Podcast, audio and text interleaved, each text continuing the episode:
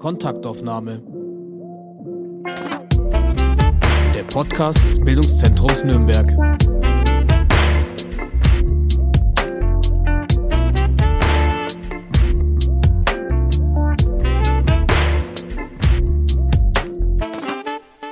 Hallo und herzlich willkommen zu einer neuen Folge von Kontaktaufnahme. Mein Name ist Hanna Diemer und ich darf heute sprechen mit Karin Gleixner. Wir sind in Karins Büro und Heute ist bei uns sehr, sehr schönes Wetter, aber wir haben ein relativ bedrückendes Thema vor uns. Wir werden zuerst über Karins Arbeit am Amt für internationale Beziehungen sprechen. Sie beschäftigt sich stark mit Entwicklungspolitik. Sie beschäftigt sich aber auch mit der Nachhaltigkeit und mit der Ukraine und wie wir jetzt mit der Situation umgehen können, was es für Folgen hat, dass es natürlich nicht nur humanitäre Folgen hat, sondern auch Klima Folgen hat, die noch nicht abzusehen sind. Und darüber wird es heute bei uns im Gespräch gehen. Ich freue mich sehr, dass wir so kurzfristig einen Termin gefunden haben für so ein wichtiges Thema. Ja, danke schön. Ich freue mich auch sehr auf das Gespräch. Würden Sie sich mal kurz vorstellen, wer sind Sie? Ja, also ich bin Karin Gleixner und ich arbeite seit 1987 bei der Stadt Nürnberg immer im Bereich internationale Beziehungen. Ich habe davor noch ein paar Jahre in der freien Wirtschaft arbeiten dürfen, was auch eine wichtige Erfahrung für mich gewesen ist. Ich habe bis jetzt auch im Ausland hier und da gearbeitet, habe so einen ganzen bunten Blumenstrauß an Erfahrungen mitgebracht bei der Stadt Nürnberg und finde diese Arbeit nach wie vor, sehe ich erstmal eine, Traum, als meine Traumstelle. Wie sind Sie denn damals zur Stadt Nürnberg gekommen? Ich hatte damals auf eine Anzeige in den Nürnberger Nachrichten reagiert, ah, ganz klassisch. wo eine wo zwei Halbtagsstellen gesucht wurden mit mindestens drei Fremdsprachen in Wort und Schrift. Das ist genau das, was ich kann, ein bisschen mehr noch und habe dann die Stelle ja, zügig bekommen als eine von vielen Bewerbungen. Ja. War das direkt hier dann im Amt für internationale Beziehungen? Das hieß damals noch Presseamt, äh, Abteilung Städtepartnerschaften. Die waren damals noch eine kleinere Abteilung und sind dann 1991, da ist dann der Peter Schönlein, OB, war als, als Amt dann äh, vergrößert worden. Sie haben es gerade schon angedeutet, Sie sprechen etwas mehr als drei Sprachen. Ja. Das Internationale liegt Ihnen anscheinend, oder?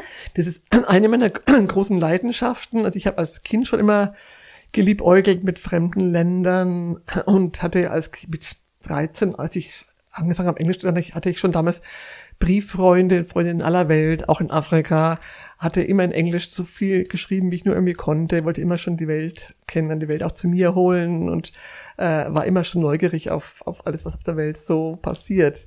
Hab immer auch an den Sprachen eben schon verknüpft mit den, den Themen, die international eben gerade ja auf dem Tablett stehen. Ne?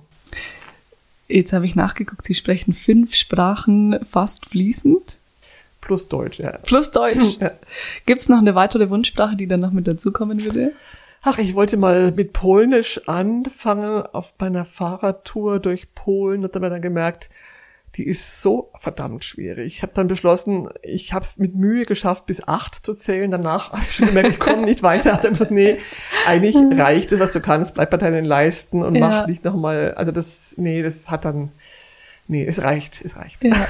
Das heißt, das Internationale war schon immer ein Traum oder einfach immer was, was Sie stark interessiert hat. Und jetzt ist aber Nachhaltigkeit auch ein Thema. Ist das auch was, was Sie schon immer brennend interessiert hat oder kam das erst mit der Zeit dazu? Interessanterweise ist eigentlich beides gleichermaßen bei mir immer schon ganz wichtig im Leben gewesen. Wenn ich so rückblicke, als ich 18, 19 war, war ich zum einen an der Nürnberger Fremdsprachenschule mit Sprachen wirklich sehr, sehr engagiert. Ich, ich mich brennend dafür, äh, also einfach, einfach brennend gerne Sprachen gelernt. Aber gleichzeitig war ich, glaube ich, dann 19 an der ersten großen Gorleben-Demo in Hannover war ich dabei, 100.000 Menschen. Also ich war dann damals ein paar Jahre sehr engagiert gegen Atomkraft, bin es heute auch noch nicht irgendwie kann das war immer so gleichermaßen, waren das zwei wichtige Bereiche, internationales plus eben mm, die Themen Nachhaltigkeit, Umwelt, den Fall Atom, Atomkraft, Atommüll, was sich immer sehr stark bewegt hat. Und jetzt haben Sie ja diese Koordination kommunaler Entwicklungspolitik, heißt Ihre Stelle, glaube ich. Erzählen Sie doch mal mehr von Ihrer Arbeit. Ja. Was machen Sie da genau? Also ich habe eigentlich ja als Sachbearbeiterin halbtags äh, lange Zeit hier gearbeitet, hatte mich vorwiegend der Städtepartnerschaft mit San Carlos in Nicaragua sehr gerne, sehr stark gewidmet Und dann kam irgendwann ein Angebot vom, von Engagement Global, die wiederum im Auftrag des Ministeriums für wirtschaftliche Zusammenarbeit und Entwicklung ähm, ein Angebot den Kommunen unter, vorgelegt haben. Das Angebot hieß, die Kommunen können eine Projektstelle beantragen mit dem Titel Koordination kommunaler Entwicklungspolitik, weil das Ministerium über Engagement global als, als quasi Träger äh, die Kommunen äh, motivieren wollte, einzusteigen in Entwicklungspolitik und oder die zu festigen. Und da habe ich gesagt, das ist die Chance, so eine Stelle äh, zu beantragen. Ich habe dann den Antrag mit mehreren Dienststellen ausgefüllt, einfach geschrieben und Ideen auch eingebracht. Habe dann beim Schreiben gemerkt, ach eigentlich, auch eigentlich ist es doch gerade ein Thema. Vor allen Dingen, weil wir dann damals festlegten, in Kooperation mit mehreren Dienststellen, wir wollen zum einen die Entwicklungspolitik in Kooperation mit äh, Kommunen im globalen Süden stärken, aber gleichzeitig auch die Agenda 2030 mit ihren 17 nachhaltigen Entwicklungszielen auch bei uns umsetzen. Also Entwicklung in beiden Bereichen, gemeinsam mit dem lokalen, äh, dem globalen Süden und bei uns aber auch die Entwicklung in die richtige Richtung voranbringen. Und diese Kombination von diesen beiden Themen, Entwicklung hier und anderswo, liegt mir natürlich sehr. Das heißt, es ging für Sie immer schon Hand in Hand, die im Prinzip die SDGs und die Entwicklungsarbeit für Städtepartnerschaften, das ist für Sie eins. Absolut. Wir können nicht sagen, äh, da machen wir jetzt mal irgendwie Umweltpolitik in Nicaragua oder in Afrika, aber bei uns machen wir weiter wie bisher. Das geht nicht. Wir müssen schon immer auch konsequent unsere Aufgaben auch hier erfüllen. Ich habe dann eine Stelle dann auch bekommen, nachdem die Stelle bewilligt worden war, habe dann die Stelle vier Jahre mit einer ganz starken Förderung vom Bund quasi ausgeführt. Die ist dann im letzten ähm, Ende Mai 21 ausgelaufen und ist dann vom Stadtrat bewilligt worden, dass sie weiterlaufen kann, mhm. dass die Arbeit weiter fortgesetzt werden soll und muss auf, auf Kosten der Stadt Nürnberg. Ja. Jetzt ist ja Entwicklungspolitik als Begriff immer wieder so Wandlungen ausgesetzt gewesen. Wie stehen Sie denn persönlich zu dem Wort? Es war lange ja der Begriff Entwicklungshilfe da und ich bin zwar als katholisch sozialisiert als Kind, aber ich habe immer schon Schwierigkeiten mit dem Begriff Hilfe. Weil Hilfe heißt, außer jetzt in bestimmten Notsituationen, ne, Unfälle, äh, Katastrophen, Hilfe heißt immer auch, dass einer oben, einer unten steht. Und ich habe in meiner langen Arbeit mit Nicaragua auch wirklich gelernt, dass man nur im Gespräch, im Diskurs sich gegenseitig helfen kann und muss. Und dieser Austausch, dieser Fachaustausch zwischen Kommunen bietet ja ganz viel Ansätze für Fortbildungen, für Lernen, für auch für Fachthemen, die man besser aufbereiten kann, dass ich immer schon eigentlich, seit ich weiß, dieses Wort Hilfe abgelehnt habe, immer eher entwickelt, also Projektarbeit als Instrument für Öffentlichkeitsarbeit und als Instrument auch für den, die Begegnungsarbeit einmal genutzt habe. Wir haben zwar Projekte immer auch schon gefördert, aber eher als Instrument für die Öffentlichkeitsarbeit und auch als Instrument, um auch den Menschen ähm, sich treffen zu lassen anhand von Projekten. Äh, und darum habe ich das Wort Hilfe, wenn ich irgendwie konnte, abgelehnt, sondern eher auch versucht, das auch zu sehen, was können wir dabei auch lernen und was müssen wir auch lernen. Ich bin überzeugt, wir müssen ganz viel lernen in, in Deutschland. Und ähm, das ist aber schwierig, weil nicht alle Menschen bei uns das auch so sehen wie ich. Und ich kämpfte oft darum, dass ich das auch so ein bisschen immer wieder, na, doch immer wieder darauf hinweise, um was geht's hier, um welche Zahlen geht's hier, um welche Veränderungen, um welche Entwicklungen geht's hier auf der Welt. Können Sie mal ein Beispiel nennen von so einer Hilfe, quasi, die wir bekommen haben oder was Sie von anderen Ländern, Städten, Kommunen gelernt haben? Mhm. Also es sind so ähm, ja, ich kann vielleicht zwei Beispiele nennen. Als unser Oberbürgermeister, der frühere Oberbürgermeister Ulrich Mali zum ersten Mal mit mir in Nicaragua war, 2005, hat er, ist er jeden Tag, wurde er entspannter und ruhiger. Wir hatten ganz viele Gespräche, klar. Und am Ende sagte er nach fünf, sechs Tagen, sagte er, ich bin jetzt so ähm, wieder down to earth, so so so gesettelt. Jetzt kann ich so viele Probleme, die wir da, daheim haben, die wir als Probleme auch hoch stilisieren, ganz anders relativieren, weil ich denke jetzt, ich weiß es, was, um was geht's hier eigentlich im Leben, durch diese Erfahrung in Nicaragua, wo es um ganz andere Sachen geht, nämlich wirklich so Ernährung, äh, Energieversorgung, die, die, die Basics, Wasserversorgung, Abwasserentsorgung, dass man sich hier oft über Probleme streitet, die es gar nicht wert sind, dass wir eigentlich an die wesentlichen Themen viel näher ran müssten. Und er war dann äh, nach, wir haben drei Reisen gemacht, jedes Mal danach sehr, sehr entspannt und war auch so sehr motiviert, die, die, die wirklich eigentlichen Themen hier mehr anzupacken und nicht sich im Geplänkel zu verlieren. Das fand ich immer spannend.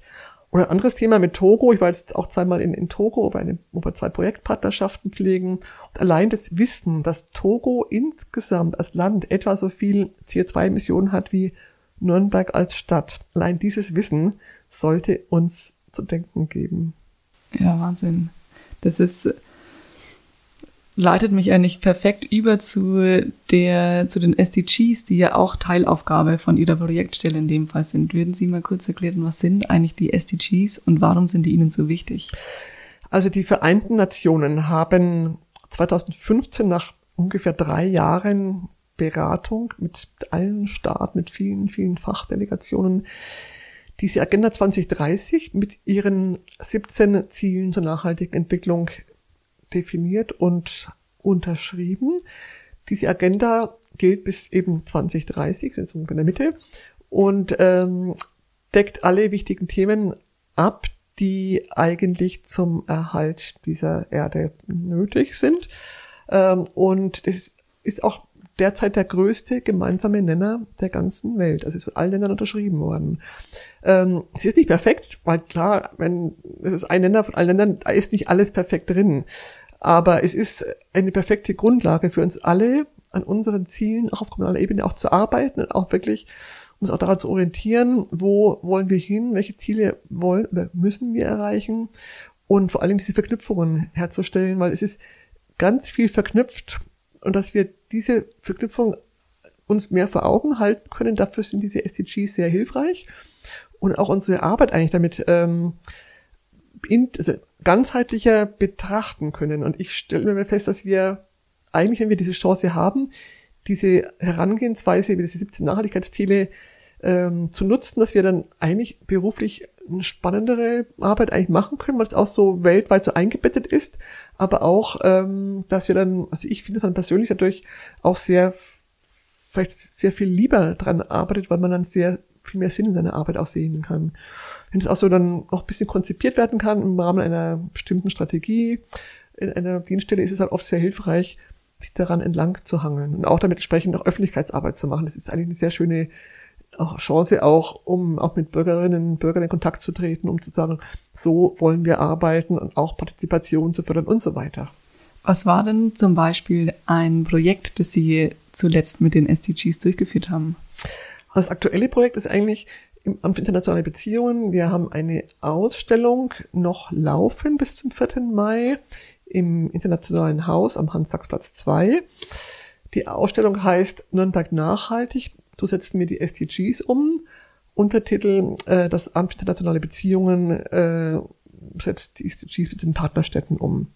Und ähm, wir haben ja schon im Amt seit 2017 eine Strategie erarbeitet und arbeiten daran ziemlich intensiv und stellen dort einmal die 17 SDGs allgemein aus in der Ausstellung, ganz allgemein, und haben dann nochmal eine eigene Ausstellung dazu äh, angefügt von konkreten Projekten mit zehn oder elf Partnerstädten und auch Kontinent, Afrika in dem Fall auch, stellen ganz konkrete Beispiele vor, Best Practice Beispiele, was wir als Amt einfach konkret leisten können. Das ist sehr spannend, weil es ist unterschiedlichste Formen. Es gibt ökologische, ökonomische und soziale Ziele die wir alle darstellen und diese ganze Bandbreite da ganz gut äh, auch nachvollziehbar machen, was jedes Amt eben und wir auch da eben leisten können, weil wir alle können was leisten, man muss dann nur seinen eigenen Weg finden.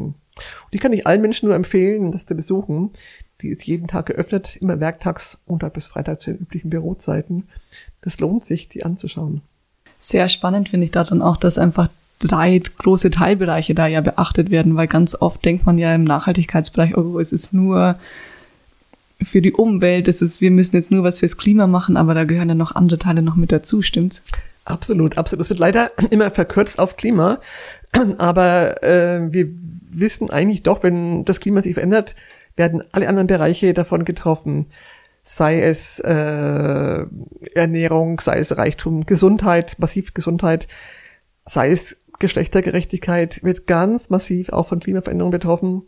und beeinflusst. Und nur diese Gesamtheit der Ziele kann auch äh, das, das, das Leben entsprechend äh, auch, auch gewährleisten. Wir müssen immer alles gemeinsam denken. Man kann nicht nur einen Teilbereich machen. Man muss immer dieses ganzheitliche Denken. Das ist ganz, ganz wichtig, das so zu sehen.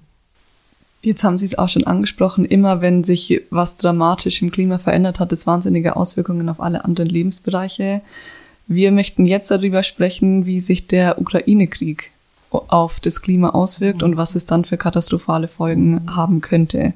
Natürlich immer mit den Menschen erstmal im Vordergrund. Also wir wollen nicht das Leid der betroffenen Personen ignorieren, aber es ist einfach trotzdem eine wahnsinnig wichtige Thematik, jetzt auch über Klimaprobleme durch den Krieg zu sprechen. Was ist denn neben den Menschen aktuell Ihre größte Sorge im Ukraine-Krieg? Also ganz persönlich ist meine größte Sorge, dass das Thema der Atomenergie, der Atombomben irgendwann in den Vordergrund tritt. Das ist eigentlich meine persönlich größte Furcht, weil das ist äh, das Thema, was naheliegend ist. Putin hat schon gedroht Atombomben.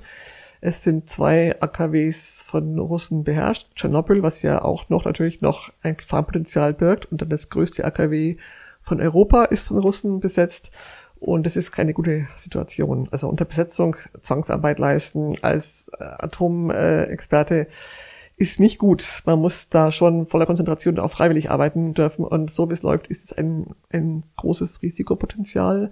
Auch dieses, diese Drohung der Atombomben auch ein riesiges Risiko für uns alle. Das macht mir schon auch in ruhigen Stunden großes Kopfzerbrechen. Dazu kommt ja auch noch, dass durch den Krieg die Weizenkammer Europas, wie man Ukrainer ja auch nennt, nicht produzieren kann oder dass nichts geliefert werden kann. Es steht eine Hungersnot in Entwicklungsländern bevor. Könnten Sie das mal genauer erklären? Ja, also die Ukraine, wie auch Russland im Übrigen, sind mit die größten, mit die größten Weizenlieferanten der Welt. Im Übrigen auch Sonnenblumenöl ist auch, glaube ich, da ist auch Ukraine der größte äh, Exporteur der Welt. Und das sind so zwei Basisprodukte für ganz viel, also für uns alle eigentlich.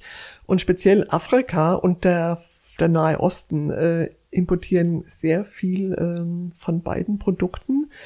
Es gibt Länder, die vollkommen abhängig sind von russischen und ukrainischen Lieferungen, wie Somalia, dann ist, glaube ich, auch Libanon, Libanon, Libyen, Jemen sehr stark, ähm, Mauretanien, also auch extrem arme Länder. Mauretanien ist sehr arm, Somalia auch. Äh, aber auch Togo. Togo ist abhängig komplett von russischem Import. Äh, also, und ja, Russland hat äh, einen Exportstopp verhängt bis Ende Juni von, ähm, von Getreide, um die eigene Ernährungssicherheit zu gewährleisten. Und die Ukraine wird weiß nicht, ob es es noch schafft oder ob es ganz eingestellt werden muss. Ich weiß es nicht genau, wie das aber es, ist, es wird in der Presse zunehmend äh, erwähnt, dass in Afrika die vielleicht größte Hungerkatastrophe kommen kann, wenn die beiden Länder nicht mehr liefern. Und wenn man dann weiß, dass Somalia zu 100 Prozent abhängig ist von russischen und ukrainischen Importen, da kann man sich das ausmalen. Wenn ohnehin schon arme Länder, die schon unter der Corona-Pandemie extrem gelitten haben, die eigentlich schon am am äußersten ähm, Rand der, des Möglichen schon eigentlich auch gedrängt sind, weil alle Reserven aufgebraucht sind, im politischen wie im, im, privaten, in Familien. Die Reserven sind bei Null und dann nochmal eins draufgesattelt wird, nämlich dass kein Weizen mehr kommt, was oft Grundnahrungsmittel ist, dann kann man sich das nur ausmalen, was das für Folgen hat für uns alle. Sprich Hunger, dann als Folge äh, Degradierung der Umwelt, wo dann die letzten Umweltressourcen vielleicht genutzt werden müssen, sprich Holzschlag und so weiter. Aber auch dann die nächsten Flüchtlingsbewegungen, die für viele in Afrika durch, Binnenflüchtlinge massive Herausforderungen bedeuten, auch für Europa letztendlich auch dann wieder Folgen haben können, oder vielleicht wieder dann neue Armeen an die Grenzen gestellt werden, um denen die abzuwehren. Das kann ungeahnte Folgen haben auf allen Bereichen, auch auf das Klima, aber natürlich ähm, ja, Hunger und so weiter, auch dann wieder das Klima schädigen, weil die Menschen, die Hunger haben, die gucken nicht auf, auf Klimaschutz, ne? die holzen ab zum Beispiel. Also das sind alles Themen, die so unglaublich äh, bedrohlich werden können, wo wir uns jetzt schon Gedanken machen müssen, was können, müssen wir tun, um da irgendwie Einhalt zu gebieten. Das heißt, wenn äh, Putin aber auch gesagt hat, er macht selber einen Stopp an Ausfuhr quasi von Weizen, würde das im ersten Moment auch nichts bringen, wenn man jetzt da die Sanktionen lockern würde. Also wenn man da sagen würde, ähm, bei Nahrungsmitteln darf man weiter verpartnert bleiben oder darf man weiter beliefern oder fänden Sie das keine gute Idee? Ich finde es schwierig, weil ähm, diese Frage, ob die Appeasement-Politik bei Putin erfolgreich ist oder nicht erfolgreich ist, kann ich nicht so richtig beantworten. Es ist so mit vielen Fragezeichen versehen. Ab, ab wann muss man hart bleiben? Ab wann muss man ähm, ne, versuchen, ähm, so Han Wandel durch Handel? Ab wann ist es, geht es noch? Ab wann macht es keinen Sinn mehr? Ist eine schwierige Frage. Ich kann es nicht beantworten. Diese Frage nur ist im Moment können wir eigentlich nur versuchen, den Krieg so schnell wie möglich zu beenden, um diese Risiken eben zu, zu reduzieren anderer Aspekt, wenn 71 äh, Prozent der Ackerflächen, die wir haben, für Viehfutter bewirtschaftet werden, und das ist ja auch in der Ukraine so, wäre das dann sinnvoll, jetzt auf vegetarische Ernährung umzusteigen? Das ist nicht nur jetzt sinnvoll, das ist immer sinnvoll. Ich muss sagen, eine der größten Dummheiten der Menschen ist es, äh, diesen massiven Fleischkonsum äh, zu, zu haben, fortzusetzen und in den Reichländern auch noch das auch noch gut zu finden. Das ist wirklich eine der allergrößten Sündenfälle. Äh, und es ist auch so unglaublich schwierig in demokratischen Ländern da irgendwas dagegen zu tun. Und sobald eine Partei was dagegen tun möchte, wird sie abgewählt. Und aber jeder, jedes, jedes Nachdenken, also jedes Zusammenzählen von eins und eins zeigt uns, das ist ein Kapitalfehler, es geht so nicht weiter. Es gibt diesen sehr klugen Spruch von Albert Einstein, der lautet, nichts wird die Chance auf ein Überleben auf der Erde so steigern, wie der Schritt zur vegetarischen Ernährung. Ich würde dazu anfügen, auch vegan ist auch nicht verkehrt, weil auch Milchprodukte natürlich auch äh, viel Rinderherden nötig machen, die auf alle Fälle in der Zahl, wie sie jetzt gerade sind, sehr schädlich fürs Klima sind. Also, dass wir, dass wir eigentlich mit unserer Bildung diese Chance jetzt so völlig außen vor lassen. Das ist eine riesengroße Dummheit. Aktuell jetzt ähm, Vegetarier zu werden, also es ist nie verkehrt, aber aktuell wird es jetzt äh, die äh, Hungersnot in Afrika nicht, nicht hinauszögern, weil man müsste letztendlich eigentlich die ganze Welt umstrukturieren, müsste die, diese Anbau, also diese, diese Nutzflächen für Viehhaltung massiv reduzieren wenn wir sagen, statt 71 Prozent vielleicht nur 50 Prozent für Tierhaltung, also sprich Weideflächen und, und Tierfutter. Äh, wir beziehen ja unser Futter für die Tiere ja vorwiegend aus Brasilien, Paraguay, Argentinien, Soja. Ja. Sojaanbau in riesen, riesen, unglaublich großen Flächen. Und wenn das reduziert würde, würde man generell die ganze Welt besser ernähren können. Weil für ein Kilo Fleisch müssen wir sieben Kilo Getreide anbauen. Allein diese Zahl müsste uns alle sofort zum Umdenken bringen. Nichts gegen mal ab und zu mal einen Schweinebraten einmal in der Woche oder irgendwie einmal im Monat, aber dieses tägliche äh, Essen von und auch diese Art von Produktion, wie sie stattfindet, ist schon ein, ein sehr schwieriges Thema. Aber es ist, wie gesagt, in Demokratien unglaublich schwierig, da Veränderungen zu, ja, zu fördern. Ich weiß da auch keine Lösung. Glauben Sie, dass der Krieg in der Ukraine gerade die ganzen globalen Handlungsstrukturen oder die globalen Vernetzungsstrukturen nochmal hinterfragen lässt? Also ich hoffe es. Wir haben das Thema auch schon mal, dieselbe Frage auch schon mal gestellt bei Corona. Haben wir das genauso gedacht, wir jetzt mal vielleicht ein bisschen schlauer werden und so richtig, richtig schlau sind wir daraus nicht geworden, glaube ich. Wir haben noch nicht so richtig den, ähm, also ich hoffe, dass wir daraus das lernen aus dem Ukraine-Krieg und jetzt anders rangehen, aber es gibt auch zu viele Pressure Groups, die jetzt zum Beispiel Atomkraftlaufzeiten verlängern wollen. ich denke, man kann doch nicht jetzt dieses alte Thema wieder hervorziehen, wo doch die Risiken so deutlich vor Augen sehen und trotzdem wollen sie weitermachen, weil man damit viel Geld verdienen kann. Ne? Also es ist ähm, so ein Kampf um die besseren Lösungen, der stattfindet und ich hoffe, dass die guten Lösungen gewinnen werden. Aber ich ja, bin da auch nicht ganz sicher, welche welche Seiten gewinnen werden. Es ist so, ja, die Ignoranz gegen Klugheit vielleicht. Ja. Der alte Kampf. Haben Sie nicht das Gefühl, dass die nachhaltige Energieversorgung da jetzt nochmal mehr in den Diskurs geraten ist? Oder haben Sie das Gefühl, dass diese Atom, dass der Atomenergiediskurs dominiert? Äh, hängt ab, welche, welche Parteien diskutieren. Also ich hoffe sehr und bin auch da optimistisch, dass die erneuerbaren Energien einen großen Aufsprung erleben werden, dass dezentrale, bedarfsorientierte Energieversorgung ist die Zukunft für uns alle weltweit. Es ist auch aus rein sozialen Gründen wichtig oder ökonomischen Gründen, weil damit ein ganz, ganz breiter Mittelstand natürlich gefördert werden könnte, was bei AKWs nicht der Fall ist, dass wir sozusagen mit dem Modell, was ja seit vielen Jahrzehnten eigentlich ja als Thema ansteht und in den letzten Jahren etwas runtergefahren wurde von letzten Regierungen, dass man da doch endlich die Chance nutzt, jetzt wirklich erneuerbare Energien stark voranbringt. Das ist notwendig. Aber zugleich finde ich ganz wichtig, die Frage nach Energieeffizienz und Energiesparen zu stellen. Die wird nämlich leider fast gar nicht gestellt, diese Frage. Energiesparen ist auch so ein Verzichtthema, aber eigentlich wird es doch auch naheliegend, das auch zu diskutieren. Das fehlt mir sehr. Wo können wir sparen? Warum müssen wir unsere Standby-Knöpfe überall anlassen? Muss, gibt es keine Lösungen, diese Standby-Funktionen einfach ähm, abzuschalten? Allein diese Standby-Funktionen die äh, verbrauchen die Energie von zwei Atomkraftwerken bundesweit. Und das sollte doch machbar sein, dies, das Problem zu lösen.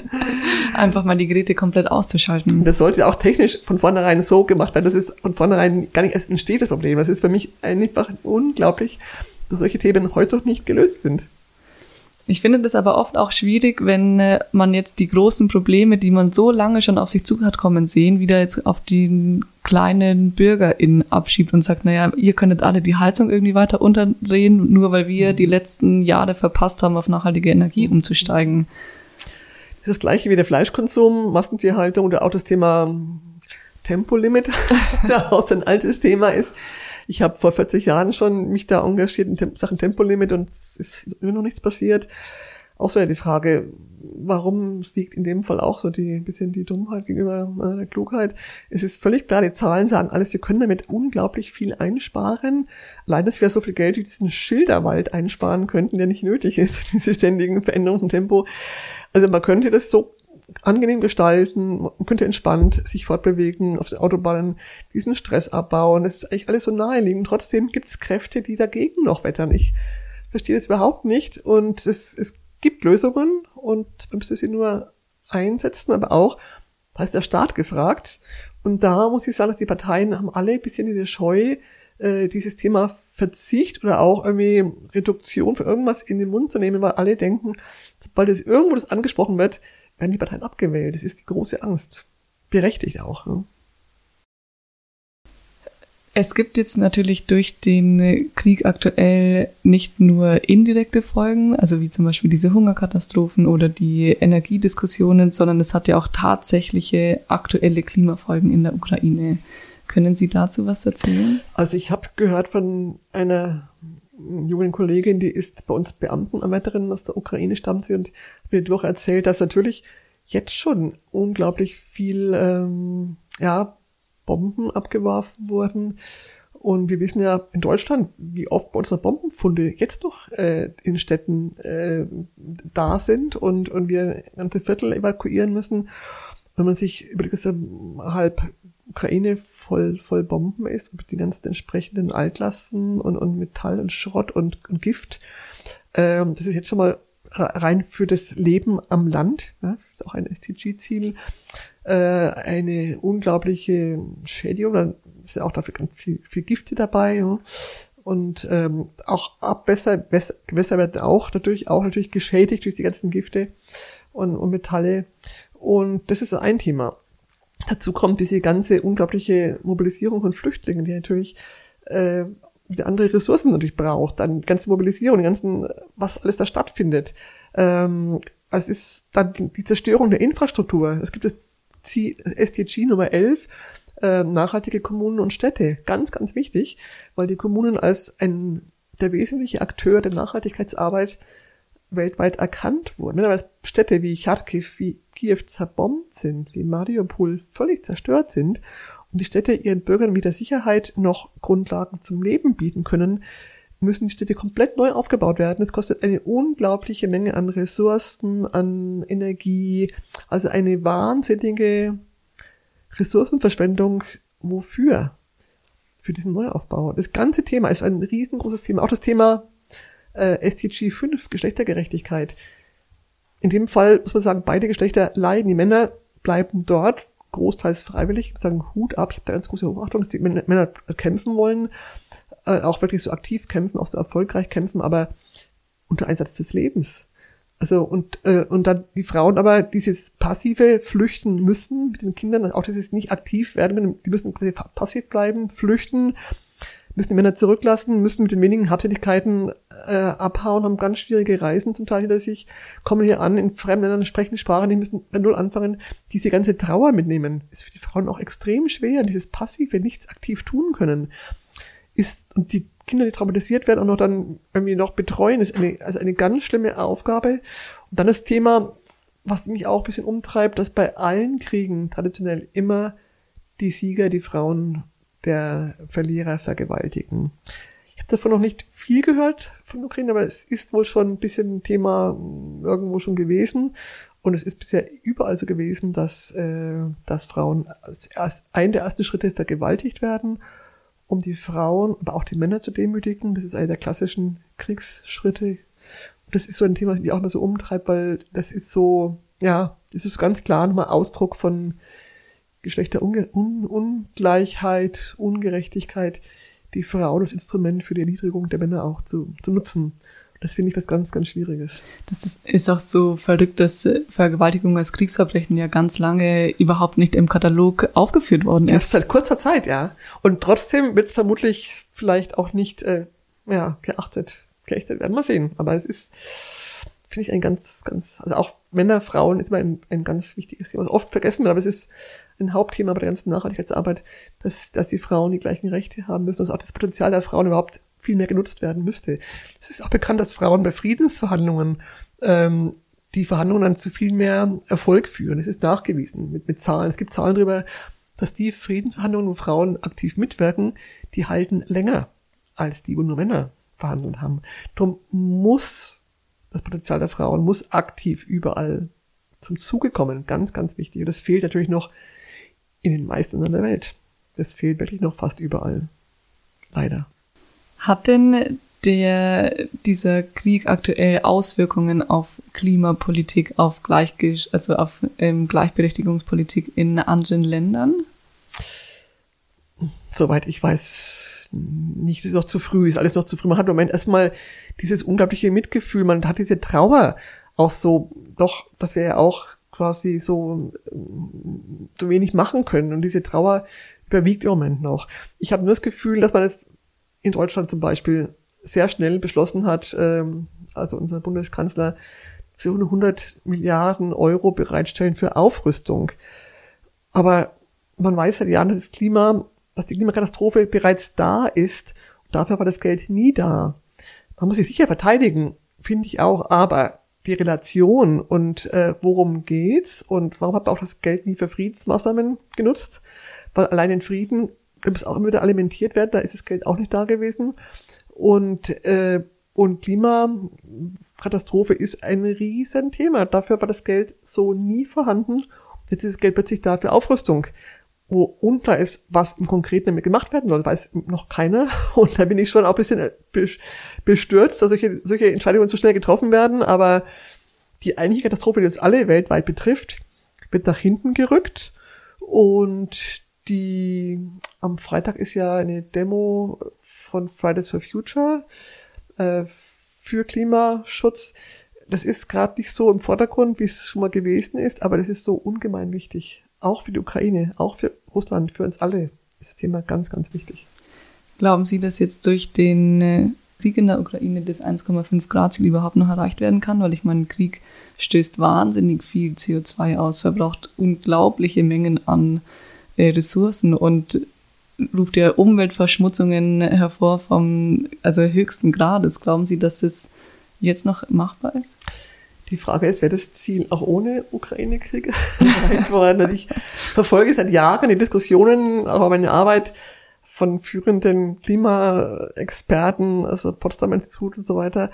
Und die sagen, wir sind, das ist alles sehr knapp bisher gewesen mit dem Krieg. Hm. Und in Deutschland, wo wir eigentlich schon auch einiges tun, aber noch viel mehr tun könnten, siehe Tempolimit, sind die Schritte schon sehr zögerlich. Und ähm, ob es der Krieg, ja, ich, ich kann es nicht sagen, ob, ob es ohne Krieg überhaupt möglich gewesen wäre, aber mit Krieg wird es ungemein schwieriger und je nachdem, wie lange Krieg sich auch hinziehen wird, ist das Erreichen nochmal um ein Vielfaches schwerer geworden.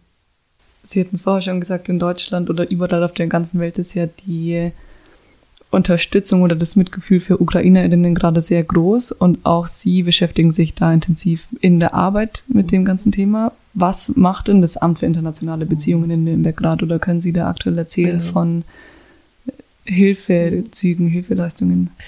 Also im Amt arbeiten derzeit drei KollegInnen an dem Thema. Ich selber nicht aktiv, aber ich bin immer mit einer Diskussion dabei und höre es mit. Und unser Amt ist gerade sehr engagiert, weil wir eben diese Partnerschaft mit, mit Charkiw seit langer Zeit haben und auch intensiv haben.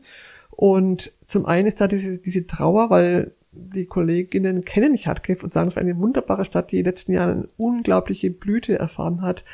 Tolle Bauten, Gründerzeit, Jugendstilgebäude, tolle Cappuccino-Cafés, eine Subkultur vom Feinsten, Clubs, ne? Es war alles da, jetzt ist alles kaputt. Die Stadt ist, glaube ich, ein Drittel schon zerstört. Ähm, und diese Trauer ist erstmal, erstmal da. Auch, man, man kennt Menschen, die entweder nicht mehr erreichbar sind, oder man kennt Menschen, die dann ähm, gruselige Sachen erzählen. Bin ich auch persönlich betroffen. Ähm, und dann, ähm, ja, ist man da schon mal ganz schön auch ähm, bestürzt. Aber gleichzeitig wird sehr viel gemacht. So einen haben wir im Haus hier das äh, Zentrum zum Empfang für Flüchtlinge, wo auch unser Amt mit sich engagiert dafür, auch hier eine Hotline im, im Haus bei uns im Büro eingerichtet hat, dass im Hotline die ganzen Leute Ansprechpartner haben. Das geht ständig hier voran. Und zugleich ähm, wird gerade ein, ein Sonderzug vorbereitet, ähm, der am Montag wohl abfahren wird, ein Sonderzug von Nürnberg nach Charkiw. Die Deutsche Bahn hat einen, einen Korridor eingerichtet. Es gab schon zwei Züge nach Kiew, aber jetzt soll ein Zug nach Charkiw starten. Da hat unser Amt, ähm, ich glaube, 70 Tonnen, ähm, 70 Tonnen Lebensmittel, Hygieneprodukte, Medikamente gesammelt und noch zum Teil aufgefüllt mit, mit Produkten von anderen ähm, Initiativen, die mitgemacht haben. Und äh, es sind mehrere Container, glaube ich, 360 Fuß Container, richtig große Menge, die auf den Weg geschickt werden, die dann nach Charkiw gebracht werden sollen. Wir hoffen, es kommt an. Die Fahrt dauert zehn Tage, weil Güterzüge andere Wege fahren als die Personenfahrzüge. Wir hoffen, dass sie heil durchkommen. Und das soll eben die größte Not auch ein bisschen gelindert werden mit diesem Sonderzug. Und das ist gerade so in den letzten Vorbereitungen, letzten Papiere gemacht. Die Bahn stellt es kostenlos zur Verfügung. Das wird also kostenlos gefahren. Und da gibt es eine unglaublich große Hilfsbereitschaft von ganz vielen Organisationen, Vereinen, Sportvereinen, die damit geholfen haben. Das ist so ein ganz großer Bereich. Aber auch so kleine Dinge wie gestern war eine ganz witzige Gruppe in Nürnberg und zwar wurden wir angerufen über die Hotline wiederum von äh, 10, 20 spanischen Feuerwehrleuten aus Mallorca, die wiederum äh, den Plan hatten, mit ihren kleinen Bussen, einem größeren Bus voll Hilfsgüter nach an die Grenze zur Ukraine zu fahren, wollten die, die Hilfsgüter dort lasten, wollten dann Flüchtlinge mit zurücknehmen nach, nach Mallorca als, als Flüchtlinge, um die zu retten. Und haben die Nürnberg gefragt, ob sie auf dem Rückweg mit den Flüchtlingen hier eine Nacht übernachten können oder zwei Nächte, um hier kurz aufzutanken, sie zu duschen, um dann weiterzufahren nach Mallorca. Und diese Feuerwehrleute kamen dann an, äh, nee, die sind erst hingefahren an die Ukraine, kam man an gestern, vorgestern Abend mit ähm, mit 60, 70, 80 Flüchtlingen und waren 10, 20 Spanier und der Rest waren Flüchtlinge, haben alle Autos vollgeladen und haben dann hier zwei Nächte in einem Sportzentrum in der Rollnerstraße genächtigt, um sich brauchen zu duschen, ne, aufzufrischen, um mal kurz zur Ruhe zu kommen, Handys zu laden und so weiter und dann nach Mallorca zu reisen. Und diese Feuerwehrleute haben noch gesagt davor, sie sind bisher in ihrem Leben nie mehr als drei Stunden gefahren, weil Mallorca ist nicht so groß plötzlich diese Reise, diese Reise an die ukrainische Grenze und diese Flüchtlinge, die auch ad hoc da natürlich auch mitfahren mussten, die war, es war nicht alles nicht, nicht so geplant, die mussten ad hoc einfach einsteigen, mitfahren, abzuholen, quasi, und dann zu retten, um ihnen rettendes Leben erstmal in Mallorca anzubieten, auch. Und es war dann auch hier organisiert worden, dass die eben hier unterkommen und hier zwei Nächte hier ein bisschen auftanken können, schlafen können. Auch so eine kleine nette Geste, die aber auch einen dann doch sehr, ja, sehr berührt. Was sind denn aktuell die größten Herausforderungen bei der Hilfeleistung für die Ukraine? Ich glaube, es ist die emotionale Ebene, die am meisten einen bedrückt. Geld ist im Moment sehr viel da. Es ist eher fast das Problem, das Geld auch sinnvoll auszugeben. Und ähm, ja, dieses allein so ein, so, ein, so ein Sonderzug vorzubereiten, es geht also auch nicht ganz leicht, Lebensmittel zu bekommen, weil schon manche Lebensmittel auch bei uns knapp sind. Öl ist auch schon ein bisschen knapp geworden hier. Äh, es war nicht sofort alles verfügbar, was wir, was wir liefern wollten, aber ging dann doch mit dem zweiten Anlauf. Ansonsten ist die emotionale Ebene sicher das, das Größte, was uns auch hier zu schaffen macht. Auch, dass man auch weiß, dass viele Menschen ähm, doch in Not sind. Ich habe selber ein Erlebnis gehabt. Am Sonntagmorgen habe ich früh äh, beim Frühstücken Spiegel Online gelesen, was ich gerne lese, und habe gelesen, dass ein Gastkommentar von äh, Sergei Saidan drin steht. Das ist der derzeit populärste Schriftsteller von, von der Ukraine. Ich habe den mal vor gut 20 Jahren mal empfangen. Der war damals Teilnehmer des Hermann Kästen Stipendiums, das ich damals mit ins Leben gerufen hatte. Und er war damals bei der zweiten Staffel dabei und kam als einziger aller Hermann Kästen Stipendiaten per Anhalter nach Nürnberg. Ich habe den durch Zufall damals in Empfang genommen im Amt, habe einfach die ersten Sachen erklärt und so und ihm was zu trinken gegeben, dann zur Gastfamilie gebracht. Und der war damals ein junger Mann, ne? so, ein, so ein, ja, so ein junger, wilder Mann, der jetzt inzwischen halt der, der Lyriker, der Schriftsteller in der Ukraine ist, der bei Surkamp seine deutschen Bücher veröffentlicht hat und so richtig angesehen. Der hat ja viele Lesereisen gemacht und der war eben beim Spiegel online eingeladen als Gastkommentator. Und er hat dann geschrieben in seinem Kommentar am Ende dann, am Ende, ähm, dass die Europäer aufwachen sollten. Das ist kein Ukraine-Krieg, das ist bereits der dritte Weltkrieg, der bereits stattfindet. Und das hat mich sehr, also es ist doch sehr, am Sonntagmorgen doch sehr aufgewühlt, von einem Menschen, den ich auch flüchtig mal kennenlernen konnte, so einen Aufruf zu lesen. Ne? Das war, ja. Können Sie sich noch an die Argumente erinnern, die er genannt hat? Ja, dass Putin nicht vor den Grenzen Ukraine Halt machen wird. Das ist ein, ein, ein Krieg, der geht auch um, um die westliche Lebensform und gegen, gegen demokratische, demokratische Lebensweisen, gegen, gegen Pressefreiheit, gegen Kunstfreiheit, das, äh, ja, Freiheit der Menschen. Das geht gegen die, die westliche demokratische Lebensform, nicht nur gegen die Ukraine. Das, ich glaube, von diesem Autor stammt auch das Buch Internat. Ja, genau. Stimmt? Genau. Das ist ein äh, sehr zu empfehlendes Buch über den äh, Krieg oder kriegerischen Zustand in der Donbass-Region in der Ostukraine vor ich, 20 Jahren. 2014. 2014. Ach so, ja, also wahnsinnig kurz auch erst mhm. her. Und in, das ist im Prinzip ein utopischer Zustand, wenn man das als außenstehende Person liest, weil genau in diesem Buch beschreibt er so diese Zerstörung der Städte, die irgendwie gestern noch Heimat waren und wo man sich gestern ganz normal und frei bewegt hat und heute muss man schauen, dass man sich navigieren kann, dass man sich verstecken mhm. kann zwischen irgendwelchen Bäumen und er hat ja, berichtet von, oder dieses Buch Internat handelt von äh, einem Mann, der seinen Neffen aus eben einem Internat abholt. Und die Reise, die er geht von seinem eigenen Wohnort zu diesem Internat und diese ganzen Wagnisse und auch die, die Surrealität von, äh, wer hat, ist jetzt eigentlich gerade an der Macht, gegen wen kämpfen wir, auf welcher Seite stehen wir, also sehr zu empfehlendes mhm. Buch auch auf meiner Liste steht gerade durch Zufall ganz oben. Das Buch habe ich Ach. erst die Woche auf meine Liste gesetzt, dass ich das lesen ja. muss, das Buch.